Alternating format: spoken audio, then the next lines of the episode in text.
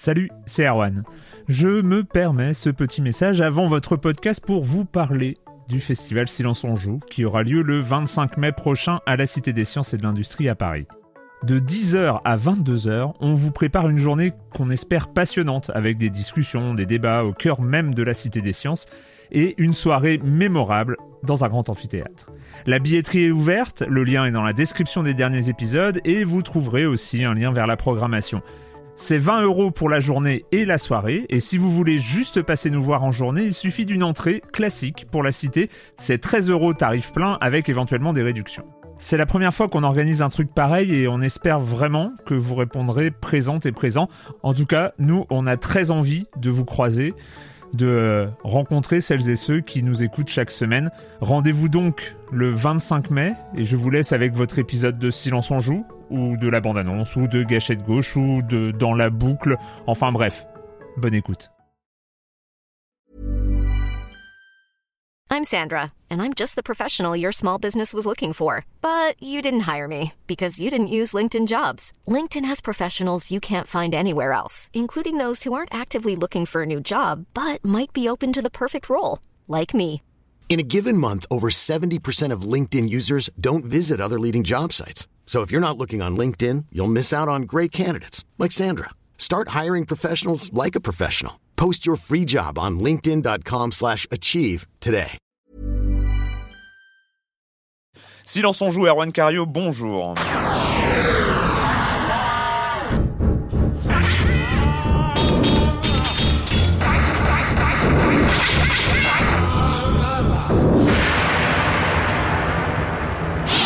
Aujourd'hui, on va parler d'un crash chez Microsoft de la démo de Resident Evil 5 qui vient juste de sortir sur 360, le com des com, The Lost and Damned, la nouvelle extension de GTA 4, Warhammer Down of War 2, on a joué à la bêta multijoueur, Monsieur Fall comme chaque semaine, et puis on parlera euh, Maniac Mansion, Monkey Island, Indiana Jones, etc. Enfin la saga LucasArts euh, pour finir cette émission. Bah, dis donc, c'est un des programmes déjà assez chargé. Et mais on, je vais commencer par accueillir mes deux chroniqueurs favoris, euh, Clément Apap. Bonjour Clément. Bonjour. Et Patrick Elio d'Eurogamer.fr. Bonjour Patrick. Bonjour Erwan. Alors Patrick, on commence avec toi. Alors Ouais. t'as annoncé ça, un crash chez Ah, Microsoft. oui. Mais qu'est-ce qui s'est passé? Qu'est-ce qui s'est passé? Une nouvelle qui va faire un peu de peine à tous les fans de, bah, de simulation aérienne. L'info est tombée, elle est tombée là il y a quelques quelques jours. Euh, Microsoft ferme Aces Studio.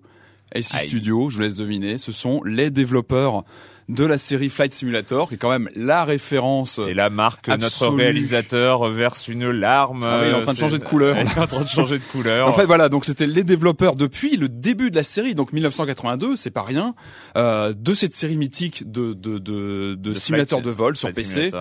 Voilà, c'était une marque euh, mythique. Le studio est fermé.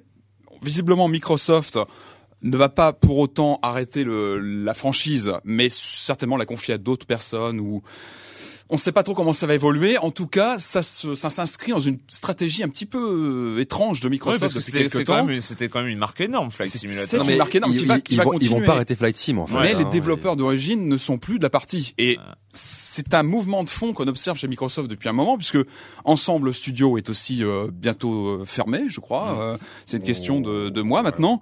Euh, Microsoft a aussi laissé partir des développeurs comme Blizzard Création, Bungie quand même, euh, Halo. Euh, Faza a été fermé il y a quelques temps maintenant. Euh, Qu'est-ce qui reste aujourd'hui en studio de développement, à part Rare, qui Ouais. est quand même très typé console Très typé, euh, pas grand chose en fait. bah, En qui a perdu moment, euh, un peu de sa superbe Rare. Ouais, et ouais. donc voilà, ça- c'est vrai que c'est assez étonnant. On se demande un peu euh, quelle Où- est la stratégie va- de Microsoft. Microsoft Game, Alors à moins qu'ils soient en train de, de, de tout réintégrer vraiment en interne et Ouais, peut-être de, de construire une unité Ouais. vraiment pour développer du jeu. On sait pas trop. En tout cas, voilà, la- l'annonce est, tombée. Donc voilà, les créateurs du, du Flight Sim depuis 1982, la- l'équipe originale n'est plus de la partie. En fait, ils comment sont, va évoluer ils sont Flight arrivés à la Simulator retraite, tout simplement. Hein. 82, ça fait, ça fait, ça fait 27 ans. S'ils avaient 30 ans, voilà, Voilà, c'est peut-être ça. tout simplement. Donc voilà, à voir la- l'avenir de Flight Simulator. Ça va être à suivre. À suivre. Clément, tu as joué à la démo téléchargeable de Resident Evil 5. Oh oui, tout à fait. En fait, en ce moment, il y a pas mal de, de démos intéressantes qui tombent, euh, qui tombent sur le Xbox Live notamment. Il y a Fear 2, on en, on en, Ah parlera- on en vrai. reparlera. Oh, Oui, oui, J'ai pas encore fait. téléchargé ça. Ouais, non, sympa, très Ouh. sympa. Et puis euh, bah, Resident Evil 5, euh, enfin 5, voilà. Euh, moi j'y ai joué, on en avait déjà parlé ici, Patrick en avait longuement parlé pour y avoir joué il y a longtemps. Euh, bah, je l'ai rejoint en partie. Moi je, moi j'ai vachement aimé la, la mise en scène. J'ai trouvé ça super intéressant. Mais euh, Il y a peu- un mais. Il y a un mais. Bon, on en reparlera plus longuement quand le jeu sortira. Mais j'ai vraiment été terriblement déçu par euh, par le, le côté un peu un peu trop carré, rigide de la maniabilité. C'est-à-dire que euh, vraiment, j'ai l'impression d'être revenu dix ans en arrière sur certains trucs, alors que tout le reste est super moderne. Et dans le déplacement du personnage, euh, il y a des combats quand même qui sont qui sont censés quand même être assez ardus, donc avec des déplacements assez rapides. Et moi, je me suis senti vraiment euh, engoncé dans un ouais. système euh, d'un autre, d'un autre âge, quoi. La Voilà. fameuse rigidité cadavérique de Resident Evil. Exactement. Mais en fait, est-ce que non mais je, je suis d'accord avec, euh, avec Clément, c'est vrai qu'on avait, on en a pas mal discuté. C'est vrai que le jeu garde le Resident Evil 5 garde des, des stigmates du Resident Evil 4 qui date maintenant, qui est un Ouais, petit peu euh, des stigmates du passé. une raideur alors, dans le Mais est-ce que est-ce que gameplay, est-ce que mais, c'est euh, pas quelque chose qui est assez inhérent au genre même de survival horror en fait? Parce que le survival horror a, a longtemps été avec ce système de caméra fixe euh, de de choses comme ça le survival horror a été un, un genre quand même qui a qui qui a très très peu évolué dans son gameplay Oui, enfin, pendant longtemps ou- jusqu'à Resident Evil 4 hein. Sommes-nous encore vraiment dans le Resident, enfin dans le survival Ouais. horror Très bonne question Evil 5? soulevée par, euh, Ah par. C'est la grande question. Non, mais, pa- mais par exemple, on voit dans Dead Space, qui était peut-être pas le plus flippant des, des survival horror, mais la maniabilité était, était fluide dans ce jeu-là. ah oui Il n'y avait pas de, de sensation de... Vraiment, là, on, est, on se sent parfois frustré par la maniabilité, ce qui est rare quand même. Bon bah on en reparlera au moment de la sortie du jeu c'est quand? C'est Euh, quand? f- Mars. Mars, ouais. Mars, ouais. donc dans pas très très longtemps. Le com des com de la semaine dernière. Alors il y a eu, il y a eu évidemment le débat majeur euh, oldies or not oldies euh, sur le rétro gaming. Alors euh, il y a plein de gens qui sont pour, Il y a mais une il y a- polémique hein, qui s'instaure oui, sur le, rétro gaming. euh, il y a des, des gens comme le tyran qui dit introduire une nouvelle rubrique me paraît un choix peu judicieux tant l'émission a déjà beaucoup de choses à raconter dans un laps de temps très court.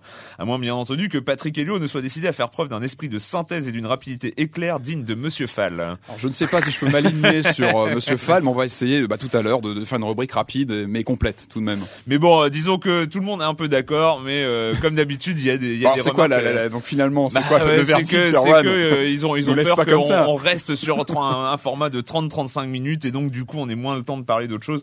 En même temps, l'actualité du jeu vidéo étant ce qu'elle est en ce moment, on peut Exactement. prendre un petit peu le temps. C'est vrai que quand en on ce moment sera on peut se permettre. euh, quand on sera dans des périodes un petit peu plus fournies en infos, on sera on, on- on parlera peut-être plus rarement, mais encore et encore. Mais il y aura quand même des rendez-vous euh, réguliers sur Gaming.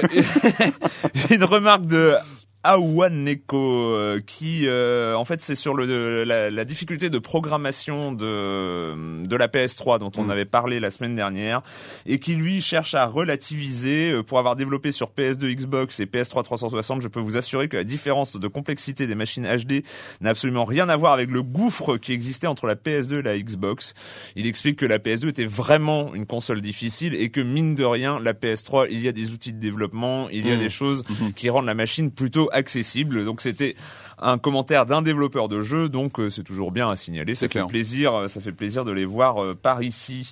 Et euh, et puis plein d'autres, euh, plein d'autres réactions, mais ça surtout. euh, alors quelqu'un qui demandait où en est Clément, euh, Patrick comment était rentré, était rentré à Eurogamer, etc. On va pas On donner va- dans le mélo. Voilà, on va, ça- on, ça- on va- ça on va pas rentrer dans, dans, dans, dans tous ces détails.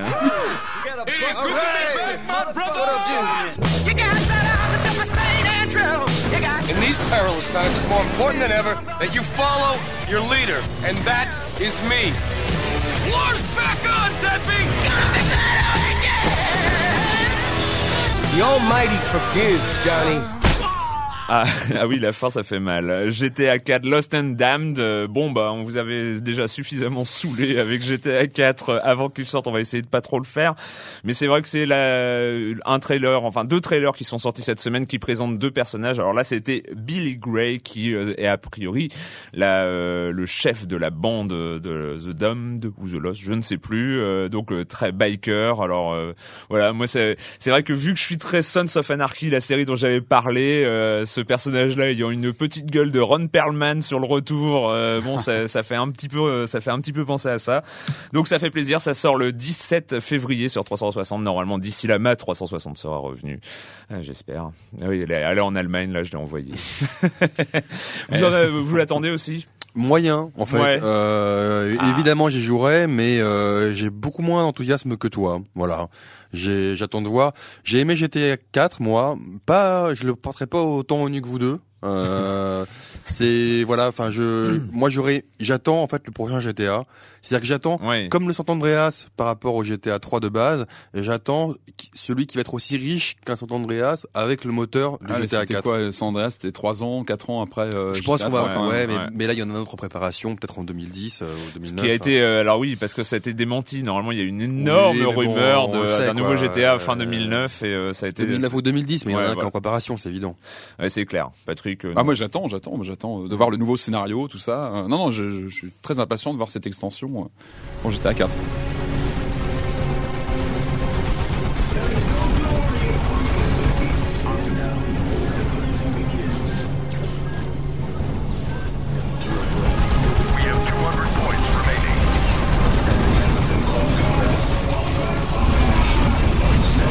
Warhammer Down War 2, euh, le jeu de stratégie temps réel de ce début d'année. De ce début d'année, parce que c'est une année qui va être euh, relativement riche en jeux de stratégie temps réel. Euh, ce, qui est, Clément. in- ce qui est intéressant, oui, ce qui est intéressant, c'est que la stratégie temps réel, c'est un genre qui se divise en sous-genres. Donc, euh, comme il y a la macro-gestion et la micro-gestion, la macroéconomie et la microéconomie, Oh, c'est beau. hein, Et quelle introduction. Tu Attention. l'as préparé, tu l'as écrit. Voilà, il y a des jeux de stratégie temps réel qui sont euh, macro ou micro. Macro, c'est plus les jeux à la Supreme Commander ou à la Total War. C'est des jeux où on a beaucoup beaucoup de troupes à produire Mm. et c'est plus euh, ce qu'on en fait au niveau stratégie. C'est-à-dire qu'on les envoie d'un côté, de l'autre, et elles peuvent se faire tuer. C'est pas dramatique. On est à un niveau au-dessus, un niveau, Ouais. un niveau de, de, de général, on va dire. Et euh, Warhammer 40 000 fait partie de ces jeux de micro-gestion, comme il en existe beaucoup et la majorité, les StarCraft, les Warcraft et, euh, et donc les Warhammer, c'est-à-dire qu'on a peu d'unités.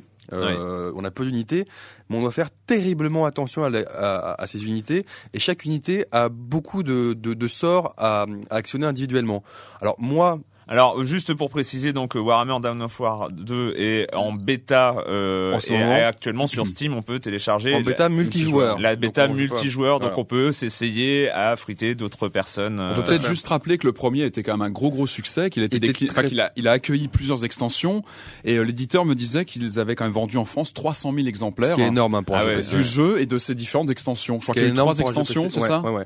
Donc c'est voilà, c'est quand même un titre euh, assez important un titre sur le imposé. paysage du jeu un de titre très important pourquoi? Parce que Warhammer donc c'est une licence qu'on connaît euh, quand même un peu Mm. donc euh, Warhammer 40 000 Qui est d'ailleurs la plus sympa à mon avis, Ouais. 40 000. Ouais. C'est la date déclinaison au sein de l'univers Warhammer. Il y a plusieurs Déclinaison déclinaisons. Celle-ci c'est la plus fun avec les Space Marines, qui est peut-être Ouais. la plus transgénérationnelle, on va Ouais. dire, qui touche le, le plus de, de, de personnes. Même quand on connaît pas, on tombe dedans assez facilement. Alors, là, un des avantages du premier épisode sorti en 2004 quand même, c'est qu'il y avait beaucoup de races. Normalement, dans les jeux stratégie en temps réel, on a euh, euh, les Allemands contre euh, les Alliés, on a ouais, disons, on a trois, on trois a deux, clans, deux, trois, clans quatre, maximum. euh, ouais. Là, on en avait quatre, cinq, mais voire même plus avec le tout dernier auquel j'ai pas joué. Mais euh, la dernière add-on, donc il y a Mm. beaucoup, beaucoup de beaucoup de races. Donc ça, c'est une grosse originalité. Alors le 2, Alors le 2. le 2 qui vient de sortir, euh, en tout cas en bêta, En bêta multijoueur, multijoueur. donc on n'y joue pas en solo, on y joue en multijoueur. C'est assez intriguant ce qu'ils ont fait. Moi j'aime bien, j'aime même beaucoup, mais c'est assez intriguant puisqu'ils ont quand même beaucoup changé par rapport au 1. Mm. C'est-à-dire que je pense que StarCraft 2 sera très semblable au 1. Celui-là reste quand même vraiment une différence, notamment la base. Dans n'importe quel jeu de stratégie en temps réel, le but c'est de ramasser des, amasser des ressources Voilà, on a une base et puis on, sa base. on construit des mines, des choses Voilà, comme ça. on développe sa base, on euh, construit des, des, des des casernes, des euh, machins, on construit des bâtiments qui vont produire des unités pour détruire l'adversaire. Ouais. Là, en fait, il n'y a pas de bâtiment. Il y a juste Ah oui. le QG qui grossit et euh, ça donne des parties. Euh, ça fait chauffer le cerveau, quoi. hein. Ça fait vraiment chauffer le cerveau. C'est-à-dire que j'aime ça, j'aime ça, mais euh, Faut être en forme. c'est éreintant, quoi. hein. Faut être Euh, en Prends forme, des euh, doliprane pour jouer, ouais, ouais. Tu- ouais. Et euh, non, non, c'est c'est assez agréable, mais ils ont changé quand même pas mal de systèmes. C'est-à-dire que globalement, il y a deux gros changements. Mm. Le premier changement, c'est que on a le choix d'un héros sur le champ de bataille. Donc, par exemple, on peut avoir un héros qui est plus combat, un héros qui est plus soutien pour les soins, ou un héros qui peut construire deux, deux trois tourelles, Mm. par exemple. Et on a euh, vous savez, les développeurs de jeux là, c'est Relic, c'est ceux qui ont fait euh, notamment euh, Company of euh, Heroes. Compa- Company of Heroes. Mm, mm. Et donc on a repris des concepts de Company of Heroes, notamment pour la couverture, euh, etc. qui est quand même une voire la référence, je te, je te coupe, excuse-moi, mais dans, le- dans le domaine du jeu de stratégie, Mm. temps réel, Company of Heroes, Ouais, c'est un très, très bon jeu. Ouais. Mais pareil, un- pareil, c'est un jeu de micro-gestion. Il faut être toujours derrière ses troupes et voilà, Mm. ça, ça fait, ça fait le cerveau. Alors moi, j'ai bien aimé. Je me suis pris des, des, des, des tollés monumentales. j'ai gagné deux, deux, trois fois quand il y avait marqué euh, Noob Only. Hop, j'y allais histoire, histoire d'avoir ma petite victoire. Mais euh, non, c'est un jeu intéressant. Mais c'est vrai que je, pour l'instant, on a vu que la multi, que la partie multijoueur, mais c'est un jeu pour moi qui, pour l'instant, de ce qu'on a vu, est réservé quand même aux joueurs, aux joueurs aguerris. euh, En même temps, moi, ce que, ce que, que j'ai lu qui est intéressant en dehors de cette euh, bêta multijoueur, donc euh, c'est c'est il y a un gros gros gros système d'expérience dans ça, la dans la dans la campagne Ouais, principale. Ça va être le gros principe, c'est que d'une partie à l'autre, il va y avoir un scénario assez libre a priori. Alors ce qui va être bizarre, on va pouvoir aller sur telle planète, conquérir tel Mhm. tel autre truc. Donc ça va être euh, des embranchements de scénarios assez assez un peu la RPG en fait, un limite peu du jeu de rôle, il y a, il y a Et- un jeu de rôle. et ouais. les unités s'améliorent, euh, gagnent de l'expérience, donc ce qui fait qu'on a pratiquement plus de cette chair à canon Et on tellement contrôle- utile dans, dans Et- les et jeux de on mais même, moins de- même en multijoueur, hein, il y a plus de ce concept de chair à canon qu'on envoie. euh, c'est super important de, de garder chez, chaque Le côté euh, squads. Zergrush, euh, Starcraft Ouais, 2, on moins, oublie quoi. moins. Et en, et en solo, on contrôlera moins de de- d'unités, Ouais. ce qui fait qu'on va plus se focuser sur ta- sur une Focalisé. se focaliser, ouais, comme tu veux. Et- donc se focuser comme je pardon. disais, sur un petit groupe de personnages où on va vraiment les suivre et faire évoluer leurs leurs caractéristiques. Moi, j'attends de voir le, le truc intéressant que j'attends, c'est euh, le coop euh, online. C'est-à-dire qu'on Ouais. pourra jouer avec un pote. Ah, on joue à bien. 6, je crois, euh, Voilà. jusqu'à 6. Et ça, et ça, ça peut être sympa. Et effectivement, ça permettra peut-être aux joueurs qui ont besoin d'un peu plus de calme pour, pour, euh, voilà, pour y aller à leur rythme de jouer. Parce que le multijoueur, Mais toi, mais toi, qui es, toi, toi qui es un fan de, de Supreme Commander et donc de ces jeux de stratégie, de macro, Macro, ouais. euh, et tout ça, c'est. enfin, mais j'ai- j'ai- j'aime la micro aussi. Hein. Warcraft Ouais. 3, j'ai beaucoup, beaucoup, beaucoup joué avec Frozen Throne. J'ai beaucoup, beaucoup joué. hmm. Donc j'aime aussi la micro. Alors Clément, t'es t'es micro, macro? Ah, je, Faut des- je crois, je il y a une hésitation. Ah, les non, deux. Non, non, je, je suis plus macro parce que je, préfère faire. euh, j'aime bien pouvoir réfléchir plutôt que ce soit le clic de souris qui, qui fasse la différence. Quoi. Ouais, Parfois, moi c'est le truc, c'est le truc, c'est où j'ai du mal sur euh, sur du Warcraft ou sur de, c'est les raccourcis clavier, c'est les trucs. euh, Enfin, il faut. alors là, de- alors là, ils sont très très bien pensés les raccourcis clavier. Ouais. C'est extrêmement bien pensé, mais c'est vrai que c'est quand même du clic et du cerveau qui doit vraiment euh, bouillir. Ouais. Décidément, ouais, Voilà. c'est. Ouais. Il faut quand même ajouter aussi qu'il y a une, une nouvelle race, les tyrannides, que Ah moi oui, je oui, cautionne évidemment. bien parce qu'elles ont un look de alien. Zerg, Alien. Euh, ouais, ouais, c'est vraiment pas mal. J'aime beaucoup Ouais. le look et, euh, Et bah, c'est une race qui très, demandée très très attendu par, par les joueurs, par les exactement, joueurs, qui attendaient depuis ouais. longtemps de pouvoir jouer cette espèce de, de race alien. euh, On pourra y jouer quand à Warhammer Down of War Bah, 2 très- alors déjà maintenant la bêta jouée Oui, la bêta est ouverte à tout le monde Ouais. Mhm. parce que moi j'avais dû payer 3,75€ pour acheter l'extension Soulstorm voilà bref euh, et on pourra jouer très bientôt hein, Alors, euh, Clément, en toi, mars, tu, as, tu as beaucoup joué visiblement. au 1 ouais Euh, Jérôme, Ah, lui, pareil, il a passé pas mal de temps Jérôme sur Bobo, non, non, le sur, euh, rédac chef de Rogamer.fr. hein, exactement. présente. Il a joué aussi pas mal à, donc, à cette version bêta. Il me disait qu'il avait noté que les humains avaient l'air moins forts que les autres races. Alors, je sais pas si toi, t'as as noté aussi un déséquilibre. euh, ah non que ça non, serait non. peut-être un problème de, de réglage.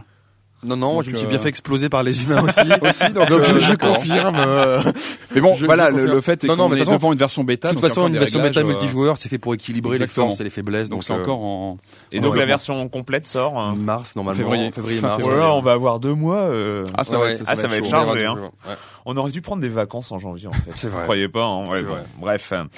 Euh, ben, on va accueillir maintenant Monsieur Fall, euh, comme chaque semaine, Monsieur Fall de TrickTrack.net et sa chronique jeux de société. Bonjour Monsieur Fall. Bonjour mon cher Erwan. Parmi la masse de nouveautés qui sortent chaque année, surtout en fin euh, d'année, novembre-décembre, il en est quelques-uns qui sont plus discrets que d'autres. Et pourtant, parmi ces jeux discrets, il y en a quelques-uns qui sont excellents, voire excellents.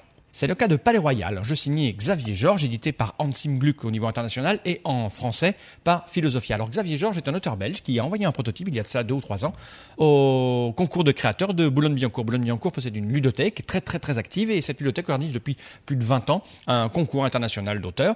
Le fonctionnement en est extrêmement simple. Les auteurs de jeux un peu partout sur Terre, si tant qu'ils sont au courant de l'existence de ce concours, envoient un prototype, un projet à la ludothèque de Boulogne-Billancourt qui fait une première sélection, puis un jury se réunit en général au mois de septembre pour euh, essayer euh, désélectionner une quinzaine de jeux, 10-15 jeux. Et parmi ces 10-15 jeux, ils vont en sélectionner 4 qu'ils vont primer, estimant que ces jeux méritent euh, l'édition. Et euh, Palais Royal, qui à l'époque s'appelait Vauban, a été euh, primé. Et comme c'est souvent le cas pour les jeux primés, le voici édité dans une vraie version de boîte qu'on peut trouver dans les boutiques.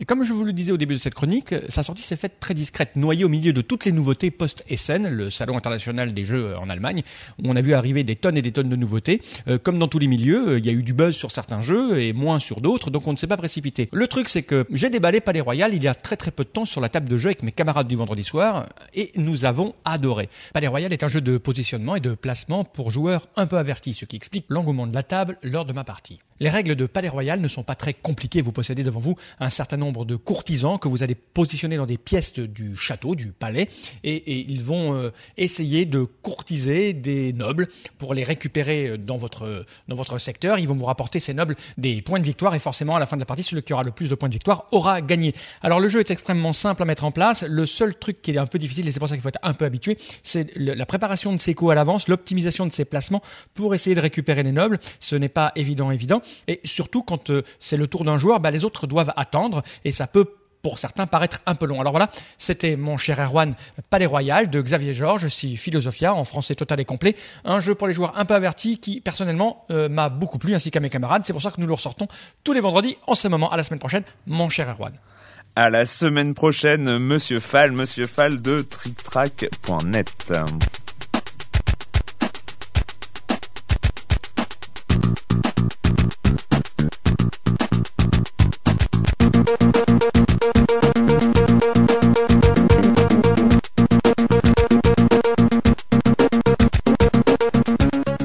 Qu'avec ce genre de son, il n'y a pas trop de doute sur l'époque dont on- nous allons parler.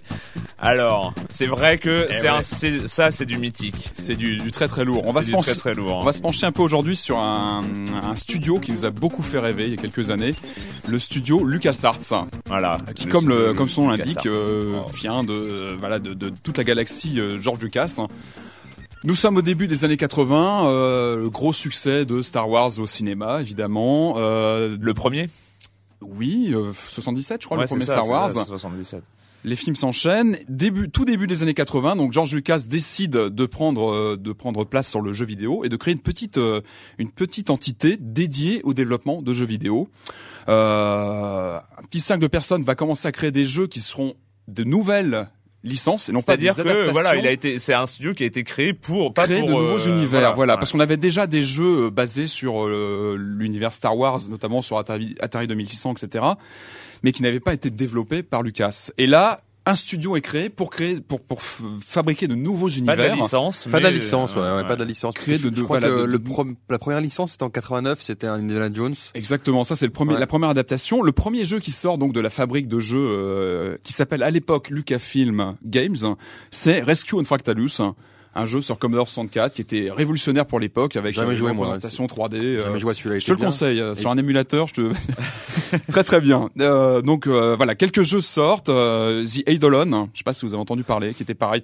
Des jeux Non, qui moi étaient j'a- j'a- j'avoue que LucasArts avant la grande période, j'ai, j'ai un peu- Labyrinthe, le film avec David Bowie avait été adapté euh, avec un, Ouais. un scénario. On euh, n'est pas encore dans la grande Moi, période. moi avant pas 90, encore dans la euh, grande ouais. période. Ouais. Et là, on arrive 1987 et là le premier jeu vraiment mythique de Lucasfilm Games, c'est Maniac Mansion, le son qu'on entendait juste avant. Le premier jeu d'aventure basé sur le sur le système SCUM. Ah oui, ouais. S-C-U-M-M, c'est qui euh, qui voulait dire en fait Script Creation Utility for Maniac Mansion. En fait, c'est un moteur pour faire des jeux en point and click, tout bêtement Voilà, qui va servir de base pour tous les, les, les jeux d'aventure qui vont suivre.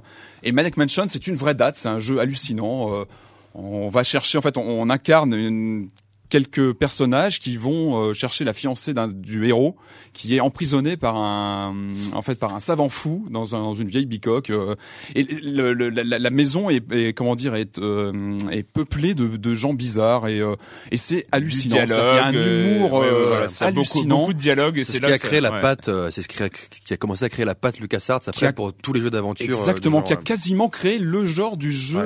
euh, du jeu d'aventure animé. C'était une Mm. vraie révolution, un jeu euh, inoubliable, euh, fabuleux. Euh, ensuite, euh, les titres s'enchaînent. 88, Zack McCracken sur le même moteur. J'en ai déjà parlé, un jeu d'aventure. oui, alors. Zack McCracken, voilà. Et comme tu disais Clément, en 89, première adaptation véritable d'un- d'un- d'un- d'une licence en provenance du cinéma de George Lucas, Mm. c'est Indiana Jones et la dernière croisade, qui sera adapté en jeu d'action et en jeu d'aventure, pareil, point and click, qui utilise le même moteur, et qui est une vraie réussite, parce que c'est la première fois qu'on peut euh, aller voir le film au cinéma, avoir des indices pour le jeu d'aventure, et comme ça avoir voilà des... Ah oui, il y euh, avait des, il il y avait- ouais, bien sûr. répondaient en fait. C'était hein. très très Ouais. finement, euh, f- voilà, bâti le, le- les corrélations entre le film et le, le jeu qui était vraiment vraiment mémorable. Et ensuite, euh, c'est l'âge d'or. C'est l'âge d'or de LucasArts qui enchaîne en se spécialisant vraiment sur le jeu d'aventure, les titres mythiques.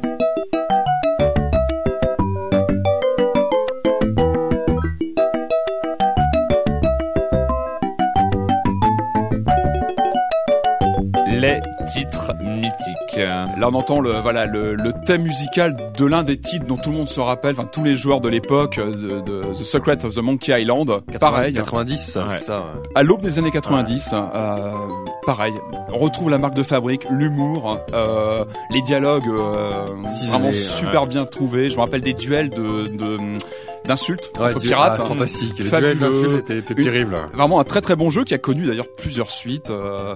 Donc là nous sommes à l'aube des, années 90 et là c'est euh, voilà c'est le grand chelem chez LucasArts. Moi, on moi, c'est, enchaîne. voilà, moi, c'est à cette époque-là que, que, que j'ai, que j'ai- vraiment, je me suis mis au jeu LucasArts. Euh, Moi, c'est- c'est, c'est, c'est 90, pareil, c'est à cette 94, époque-là où j'en loupais pas un quand même. Et là, on, enchaîne euh, Days Tentacle, qui est la suite de, de Maniac, Mansion. Hmm. Pour moi, qui est un peu en dessous, mais c'est un avis personnel. Où on pouvait d'ailleurs jouer à Maniac Mansion. Oui, on pouvait jouer à Maniac Mise en Mansion abîme, tout ça. Oui, oui. Bon, très très bon jeu qui reste aujourd'hui une référence d'ailleurs. Ça reste Oui, un des titres on peut mythiques, encore y jouer euh, aujourd'hui. du euh, jeu d'aventure avec un scénario génial, avec du on remontait dans le temps. Il y avait plein de jeux comme ça de dans le- au sein du scénario qui Ouais, était vraiment ouais, vraiment bien foutu. Et puis là, on enchaîne hein, tout, euh, tout tout le début des années 90. C'est euh, The Dig, euh, Full Throttle.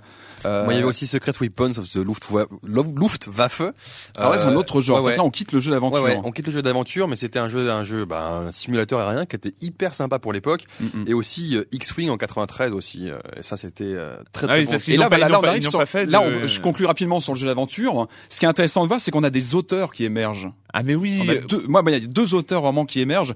C'est Ron Gilbert. Bah, Ron C'est- c'est- Gilbert, c'est le créateur de Maniac Mansion. Et- Zach McCracken, Monkey Island. Monkey Island, mais et c'est vrai que Ron Gilbert est peut-être un des premiers noms avec euh, Sid Meier's euh, Un vrai auteur. euh, Un à, premiers- peu près à la même époque, euh, Créateur où on voyait euh, créé par Ron Gilbert sur le sur le générique il de était début. cité, cité, et etc. on allait limite acheter le nouveau Ron Gilbert. Et il y avait aussi Tim Schafer, c'est quand même le créateur Ouais. de Full Throttle, je sais pas si vous vous rappelez, qui était très bon, et Grim Fandango, et Grim Ouais, Fandango. un vrai challenge en jeu d'aventure, et euh, qui lui d'ailleurs a, a continué d'ailleurs son, son, son petit chemin en faisant Psychonauts. je sais ouais. pas si vous avez connu, Ouais, c'est un ouais. très bon jeu. Bah, qui a Assez récent, ouais, sympa. pas eu le, le Pas succès eu qu'il aurait succès mérité. critique, enfin succès commercial plutôt. Et donc on revient à ce que tu disais Clément à l'instant. Donc là, les jeux genre X-Wing versus TIE Fighter, TIE Fighter c'est là où- deuxième moitié des années 90 où on revient sur l'exploitation en masse des licences Star Lucas, Wars. des- Et Ouais, là, puis, et puis et puis attends, en 95 aussi, il y avait Dark Forces qui était un Ah, mais bien un, sûr. un FPS scénarisé euh, vraiment Dark Forces, génial. qui quoi. ensuite euh, a eu une lignée avec les Jedi Knight où on Ah suivait, là, voilà. Putain, quelle époque. Mais quelle- là, ce que moi je commençais à regretter à l'époque, c'est que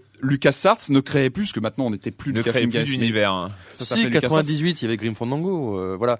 Mais il y avait plus cette création d'univers systématique. Il y avait- Ouais. On sent le dérapage vers l'exploitation Mais des l'explo- marques internes. L'exploitation qui, pour moi, à cette époque-là, était encore justifiée et euh, les jeux Star Wars qu'on avait, on avait X-Wing versus TIE, on avait Dark Forces, on avait Dark Forces 2 Jedi Jedi Knight, on avait des jeux pour pour les jeux pour les joueurs qu'on connaît cette époque, c'était vraiment une, une grande époque quoi. hein. Et puis après, euh, voilà, en fait, la, baisse de quoi. niveau arrive vers la fin des années 90, au début des années 2000, où là, vraiment, LucasArts Ah, devient suiveur et se contente de bah, de- d'exploiter son fonds de catalogue Mais, avec des, mais des jeux Lucas, Indiana Jones, LucasArts, euh, c'est ça, c'est la grande question. C'est LucasArts, c'est quoi au juste maintenant aujourd'hui? Eh ben, C'est un éditeur, c'est un producteur, c'est un développeur? C'est plutôt un label. C'est un label C'est- qui travaille avec tout, des, ouais. des, des développeurs externes, Hmm. euh, Ils- ils qui ont- a souffert dernièrement, parce qu'il y a eu Ouais. pas mal de de de de, de, Mais de ils- licenciements ils, il y a quelques temps. ils ont tenté aussi des, nouvelles IP, comme on dit, des nouveaux titres. Je me rappelle de Armed and Dangerous, Rousse qui était sympa mais sans plus. Ouais. Voilà, il y a eu des tentatives. Il y a eu des euh, tentatives de, de, de nouvelles licences, mais qui n'étaient pas, qui étaient pas forcément euh, terribles ou fantastiques. Et il y a eu, euh, je sais pas quel rôle ils jouent sur les, euh, sur les Lego Star Wars, Lego Indiana Jones, etc. Mais en tout cas, c'est eux. Ils les- parce qu'ils sont pas développeurs, c'est. Traveler's Ouais. Tales hein, qui euh, Oui, voilà, un c'est ça, studio euh, spécialisé. euh, Donc qui maintenant, voilà, ils, sont ont, ils, ils se sont un peu diversifiés dans leur. euh, Et puis il y a, y a rôle, le, le MMO Star Wars. Alors euh, voilà, la note d'espoir, c'est qu'on a quand même un retour aujourd'hui d'un LucasArts quand même en meilleure forme. On a eu euh, Force Unleashed, hein. Bah, vous vous rappelez le, le Ouais. pouvoir de la Force qui, Ouais, ouais. qui était quand même. Ouais, ça vaut pas. Plutôt- sympa. époque, hein. On a donc, et comme tu dis, donc un Star Wars euh, MMO, Ouais. RPG développé par BioWare, si je dis pas de bêtises. Ah oui, mais c'est ça, c'est euh, finalement le Star, le, voilà, le Star Wars, euh, le Star Wars MMO qui arrive, The Old Republic, c'est c'est du BioWare. On attend oui, du BioWare, on n'attend plus du LucasArts aujourd'hui. Ouais, non, ça, le- le- voilà, c'est Lucas, c'est plus euh, est plus euh, une des marques mythiques euh, qu'il y avait à l'époque où on achetait du Lucas parce qu'on y avait un gage de qualité et voilà. Enfin, Ce qui est intéressant, c'est de voir, bah, par exemple, que je sais pas si vous connaissez le studio, euh, le studio Telltale Games. hein. Qui reprend ça. Ah oui, c'est un studio composé par pas mal de gens qui sont sortis de LucasArts. Ah bah, de toute façon, il y a la patte, il y a la patte avec Et les voilà. Bones, avec euh, avec les Sam Max. on n'a pas euh, parlé de Sam Max, mais c'était aussi un très grand jeu d'aventure de la grande époque chez, chez Lucas. Euh, Il y a un Indiana Jones aussi qui vient d'être annoncé, je crois, sur Wii, qui devrait pas tarder à sortir. alors, euh, Ouais, mais maintenant voilà, maintenant ça fait plus rêver quoi. Enfin, c'est C'est- c'est voilà. Bah le ouais le trailer Indiana Jones sur Wii en fait il fait plus peur qu'autre chose parce qu'on on ne voit aucun gameplay en fait c'est c'est juste de la cinématique et euh, alors les trailers cinématiques en ce moment ça fait Il y a eu Fracture, il y a eu Fracture qui était un, Qui était une bof. création euh, d'une de, de, licence quelque quoi. temps, mais qui n'a fait pas le panache. euh, ouais, car on n'avait pas le panache désabusé des, des grandes, euh, Non, fracture, c'était super décevant. ouais. Le mot de la fin, c'est que c'est vrai que c'est une marque tellement mythique, LucasArts, dans l'histoire du jeu vidéo. C'est vrai qu'on en attend beaucoup. On attend beaucoup Mais c'est vrai qu'on a, marque on qui a véhicule encore, un ouais, imaginaire, des licences. euh, on a encore un, on a un- un attachement émotionnel à cette marque. Parce on a que, des souvenirs de gamers inoubliables. J'attends un nouveau euh. Ah, je suis ce d'ac- je suis Monkey toi, Island. Patrick, je suis d'accord avec toi. Moi, je fais un appel à un retour Ah, de ces Outlaws, marques, euh, Outlaws, ah Outlaws, fabuleux. Un Outlaws. FPS dans le domaine du, euh, western. l'univers du western exact, qui était exact. fabuleux, mais fabuleux. est-ce que est-ce qu'ils peuvent s'en sortir? Oui, Ah oui. s'ils reviennent, s'ils capitalisent, à mon avis, sur leur marque, euh, Allez, oui, bien sûr. L'espoir, l'espoir. On va finir sur cette note d'espoir. On a fini cette semaine pour le jeu vidéo et donc la question rituelle. hein. Et quand vous ne jouez pas, vous faites quoi? Tu as dit que tu allais euh, nous surprendre, Clément. Ah oui, en fait, j'ai- je suis allé à mon premier cours de salsa. Oh my god, non. Donc, euh, non, donc, donc voilà. non, Clément. Et- et- non. et j'ai vu que tu le- peux le- pas faire ça. Et si, et si, et c'était, c'était, c'était assez intéressant. Et c'est là où j'ai appris que, que le pas, le C'est pour pas, ça la béquille aujourd'hui, Tout non à c'est fait, ouais.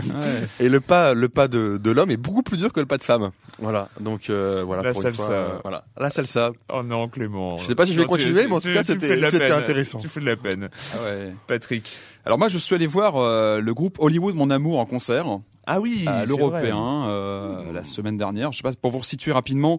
euh, c'est un groupe produit euh, par Marc Collin, à qui l'on devait euh, Nouvelle Vague. Mm. Je sais pas si vous vous rappelez. Ah oui, oui, très bon. qui très bon. reprenait des classiques des années 80 un peu repris Ouais, euh, c'est très bon, bossa non. nova etc et là c'est le même concept à part que c'est très spécialisé sur les bandes originales de films des années 80 Bizarrement. et c'est juste fabuleux enfin je vous conseille vivement le le- l'album c'est euh, Je sais pas pourquoi, mais j'ai du mal à te, à te considérer Alors, attends, comme, une totale, dans totale objectivité sur le sujet. Et mais- c'est génial parce qu'on peut, écouter aujourd'hui des versions complètement rafraîchies de titres comme euh, A View to a Kill, euh, For Your Eyes Only, euh, Oh Forbidden. Colors, This Is Not America, Ouais, ouais, euh, ouais. même Electric Dreams. On peut écouter aujourd'hui voilà, une version euh, reménée d'Electric Dreams et c'est un pur bonheur. J'adore, Moi, je cautionne j'adore totalement. t'entendre parler de ça. Et- Tu, tu le fais avec une telle Mais candeur. non, mais vraiment, une- enfin, c'est- Ah mais écoutez-le parce que ça rafraîchit complètement ces titres et on, on réécoute A View to a Kill sans le reconnaître vraiment et en même temps on le reconnaît, c'est fidèle, c'est Ah, c'est beau, c'est beau. C'est Hollywood, mon amour. Vraiment, écoutez, jetez une oreille, vous allez voir, c'est vraiment, a vraiment, On a euh, compris. c'est surprenant et je cautionne totalement. Voilà. Euh, bon, moi, je vais avoir du mal après. Euh, donc moi, je continue dans la série comics, mais vu que je commence euh, à avoir du mal avec ce qui est sorti en français, donc là maintenant, je commence à aller chercher ce qui est en version originale. Mais euh, juste, j'ai découvert Scalped. Et Scalped, c'est euh, c'est énorme. C'est euh, ça se passe dans une réserve indienne de nos jours. Un agent du FBI infiltré qui est censé euh, euh, dé- dé- déboulonner le, le géant de la mafia locale. C'est une histoire incroyable, c'est très humain, c'est scénarisé par a priori une des stars montantes, Jason Aaron. Et euh, vraiment, s'il y a un éditeur qui m'écoute, qu'il faut que ça sorte en français pour que tout le monde puisse en profiter ici. Et ben voilà, on se retrouve très bientôt pour parler jeux vidéo sur l'IB Labo.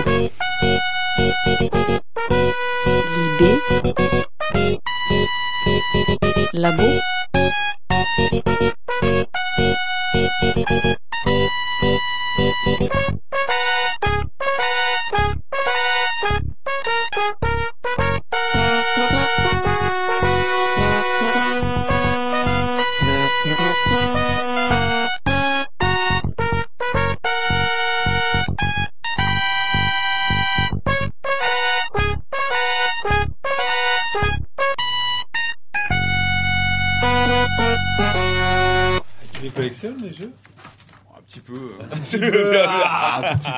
Tout petit peu, comme ça. quoi. ouais, comme À la marge. Collectionne, dis-le. À la marge. Ouais, ouais, ouais.